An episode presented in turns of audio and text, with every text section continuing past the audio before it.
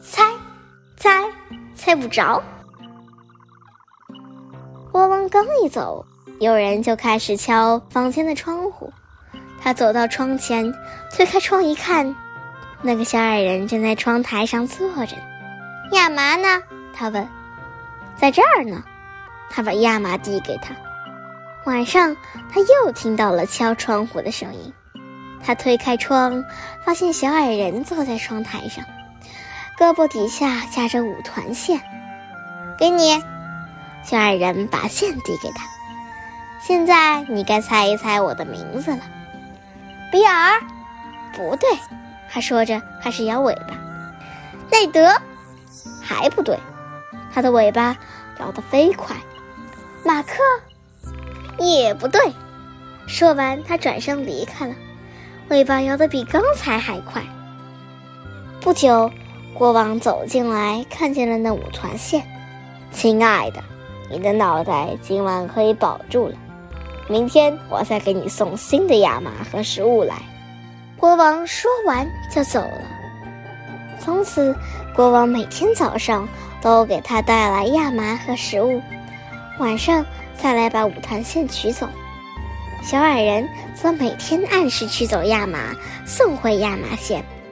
白天，他时刻坐在房间里苦思冥想，猜测小矮人的名字，却没有在晚上说对过。十二月很快就过去了，小矮人再让他猜名字时，脸上的表情越来越得意，尾巴摇摆的也越来越快。十二月三十日的晚上。小矮人又像往常一样给他带来了五团线。你还没猜出我的名字吧？尼克德马斯？嗯，不对。萨姆勒？也不对。我知道了，一定是马图斯塞莱姆。还不对。小矮人用泛着黑光的眼睛盯着他，开心地说：“哈哈。”要是你明天也猜不出，你就是我的人啦。小矮人走后，他越寻思越害怕。不久，国王来了，他敲着那五团线，满意的说：“很好，亲爱，我估计你明天也能给我放出五团线。看来你的脑袋终于可以保住了。我很高兴，今晚就陪你在这里吃饭吧。”于是国王让人把晚餐送过来，再搬来一个小凳子，两个人一起坐下吃饭。可是国王刚刚吃了一口，还没咽下去呢，就开始大笑起来。您为什么笑呀？因为我今天在森林里打猎时遇到了一件非常有趣的事。我在追赶猎物的时候，来到了一个以前从来没有去过的地方，发现了那里有个大坑。我听见有人在坑里唱歌，就跳下马，悄悄地走到坑边，往里面看。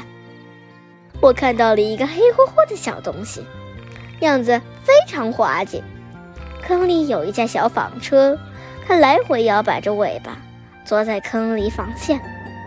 纺线的速度快得惊人，它一边纺线一边唱歌，歌词非常有意思。它是这样唱的。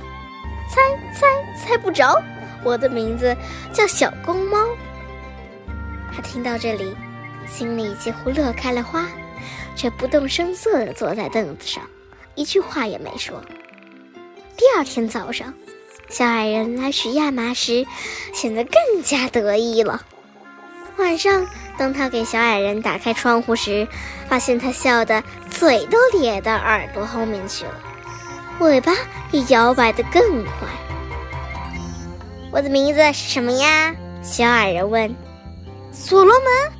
他装出一副非常惊慌的样子。不对。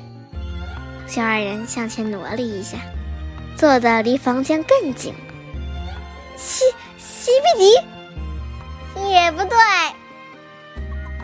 小矮人大笑起来，尾巴摇摆的几乎看不清了。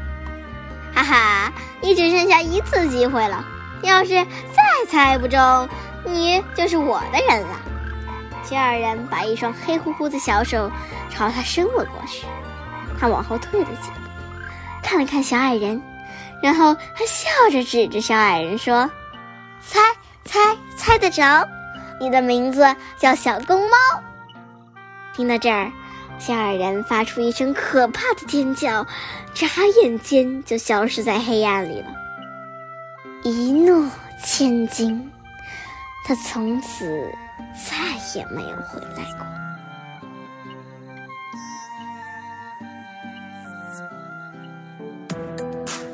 今天就讲到这里啦，家宝讲故事，下周见。